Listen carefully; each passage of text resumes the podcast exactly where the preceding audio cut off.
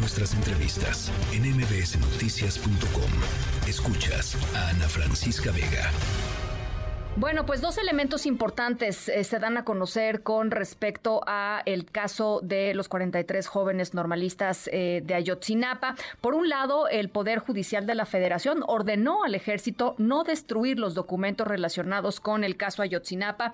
Le concedieron la suspensión provisional dentro de un juicio de amparo eh, que había sido que ha sido promovido por los papás de los normalistas desaparecidos en septiembre del 2014. Esto significa que el ejército no podrá deshacerse, digamos, de esos, de esos documentos, que hay que decirlo, eh, parte del problema de eh, la desaparición, por ejemplo, del eh, GIEI, de los trabajos del grupo interdisciplinario que estaban pues tratando de esclarecer lo que sucedió con los jóvenes de Ayotzinapa, fue precisamente que el ejército, a pesar de que el presidente López Obrador les había ordenado hace ya em, al inicio del sexenio que se dieran a conocer las cosas que se tuvieran que dar a conocer y que se hicieran públicos los documentos que se hicieran públicos, el ejército continúa bloqueando la transparencia y, ocultando información importante. Lo, trascendente de esta decisión del Poder Judicial de la Federación es que le dice al ejército, está bien, si no lo das a conocer, eh, habrá, habrá, digamos, eh,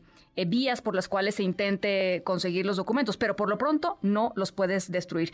Eso por un lado. Y por el otro se dio a conocer eh, un artículo del diario The New York Times que em, tuvo acceso a más de 23 mil mensajes de texto que confirman justamente, eh, pues quizá lo que ya sabíamos desde un principio, o por lo menos en, este segundo periodo con respecto a, a Ayotzinapa, que es que políticos, policías, militares estaban coludidos con el, narcotráfico eh, y que de alguna manera pues fue toda esta colusión la que permitió eh, que pasara lo que pasó con los jóvenes y además eh, que hoy sigamos sin saber exactamente algunas de las piezas claves de aquella fatídica noche del 26 de septiembre del 2014.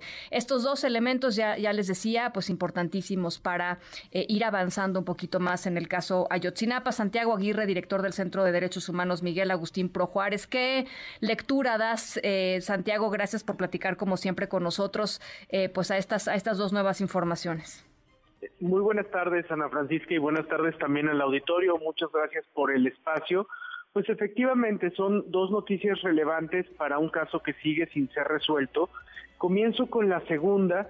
El, el New York Times da a conocer que tuvo acceso a la intercepción de varias decenas de miles de mensajes de texto del servicio de mensajería BlackBerry, que en 2014 era el medio de comunicación del grupo criminal Guerreros Unidos, y este reportaje que realiza la periodista Natalie Kitroev, que hace un trabajo espléndido, da cuenta de cómo en esos mensajes eh, los criminales hablaban de sus contactos no solo con las policías municipales, sino también con funcionarios estatales y desde luego también con funcionarios federales, incluidos algunos miembros del ejército.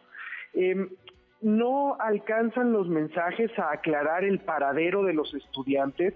Esta parte del 26 de septiembre de 2014 no es abarcado en estos eh, mensajes de texto, pero sí es una radiografía muy cabal de, del grado de deterioro que había en igual en 2014 y de cómo funcionan estas redes de corrupción, que, hay que decirlo, si así funcionaban en Iguala hace 10 años, pues hay que imaginarnos cómo funcionan ahora en el presente respecto de grupos criminales más grandes como el cártel Jalisco o el cártel Sinaloa, y eso es lo que está detrás de la crisis de desapariciones que vive México, redes criminales que no han cambiado. Y, respecto de la segunda noticia, si me permites, Ana Francisca, extenderme un poco, una disculpa, eh, es también relevante porque el Poder Judicial de la Federación está ordenándole al ejército no destruir, ocultar o manipular los documentos a los que no pudo tener acceso el GIEI como una medida cautelar dentro de un juicio de amparo donde en el fondo, ese es el fondo del juicio, los padres y las madres le están pidiendo al Poder Judicial que obligue al ejército a entregar estos documentos que hasta ahora, pese a un decreto presidencial, pese a instrucciones presidenciales, no ha entregado el ejército. Eh, es una muy buena noticia, ¿no? O sea, es una protección, digamos, para un futuro. No sé, no sé para qué momento, pero para un futuro. Eventualmente eso se tendrán que conocer. Eh, sin duda alguna lo tomamos como una buena noticia. Al mismo tiempo es la, la aceptación de que en esta parte específica está fracasando el esfuerzo de esta administración de traer verdad al caso. Hay avances, indudablemente hay cosas que, que han caminado en la dirección correcta, tramos de verdad que se han esclarecido, pero ni las instrucciones presidenciales, ni los sostenidos esfuerzos del subsecretario Encinas, ni la acción de la FGR están siendo suficientes para que el ejército entregue la información. Y esto trasciende al caso Ayotzinapa, es una muestra de cómo en este sexenio se ha empoderado muchísimo el ejército y no le rinde cuentas a nadie. Sí.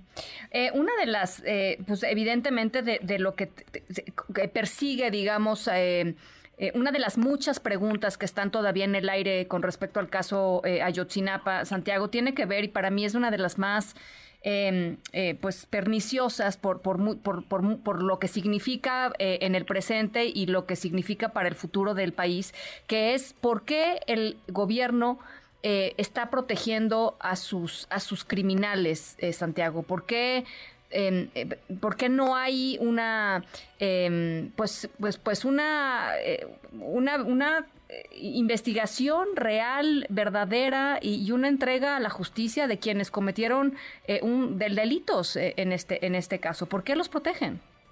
Bueno, hay eh, alguna explicación plausible a partir de estos mensajes de texto que, que pudo consultar de New York Times, que es que se muestra un trato tan cercano, tan cotidiano, tan recurrente de este grupo criminal con algunos eh, funcionarios y entre ellos con algunos militares que probablemente la razón de fondo para no permitir el acceso a esta información sea que no se quiere revelar ese profundo grado de colusión que hay eh, en México, en regiones eh, como Guerrero, donde la línea entre la criminalidad organizada y el Estado dejó de ser nítida hace tiempo y, y penosamente sigue siendo así en el presente.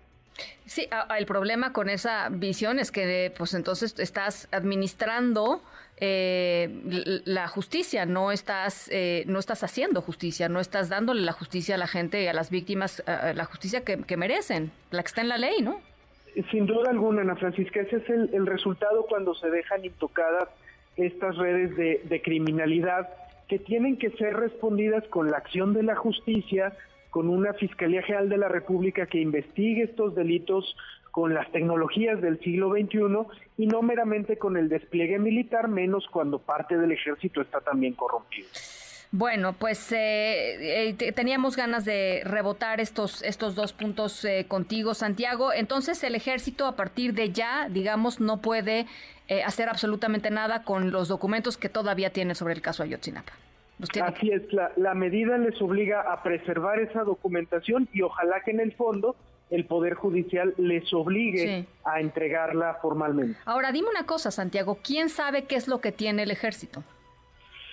Nadie lo ha visto bien a bien, pero el, el grupo de expertos internacionales que estuvo ayudando en el caso sí pudo conocer algunos de estos folios y su percepción es que eh, entre ellos hay muchas transcripciones de conversaciones telefónicas privadas, algunas de ellas de la propia noche de los hechos que podrían a esclarecer qué es lo que ocurrió. Y, y, quizá esa puede ser otra de las razones por las que el ejército no quiere transparentar esos documentos, que se trata de intervenciones hechas ilegalmente y, y no quisieran entonces mostrar eh, el uso eh, recurrente de esas tecnologías intrusivas en México, pero eh, están obligados a hacerlo en el marco de este caso. Que el, propio artículo del New York Times habla justamente del uso de Pegasus, que es este software espía desarrollado en Israel que ha sido utilizado en México para espiar a activistas, a defensores de los derechos humanos, a periodistas, etcétera. El propio eh, Alejandro Encinas, ¿no? Ah, así es, y, es un tema que ha quedado impune y, probablemente em, estos documentos están vinculados con eso. Estamos especulando porque en realidad pues nadie los ha visto, pero eh, el propio ejército contribuye a que haya esta sombra de sospecha al no transparentar esa documentación. Bueno, pues ahí está el caso, el caso Ayotzinapa. Santiago, mil gracias como siempre. No, un gusto siempre estar en tu espacio, Ana Francisca. Buenas tardes. Buenas tardes, Santiago Aguirre, el director del Centro de Derechos Humanos, Miguel Agustín Pro Juárez. Noticias.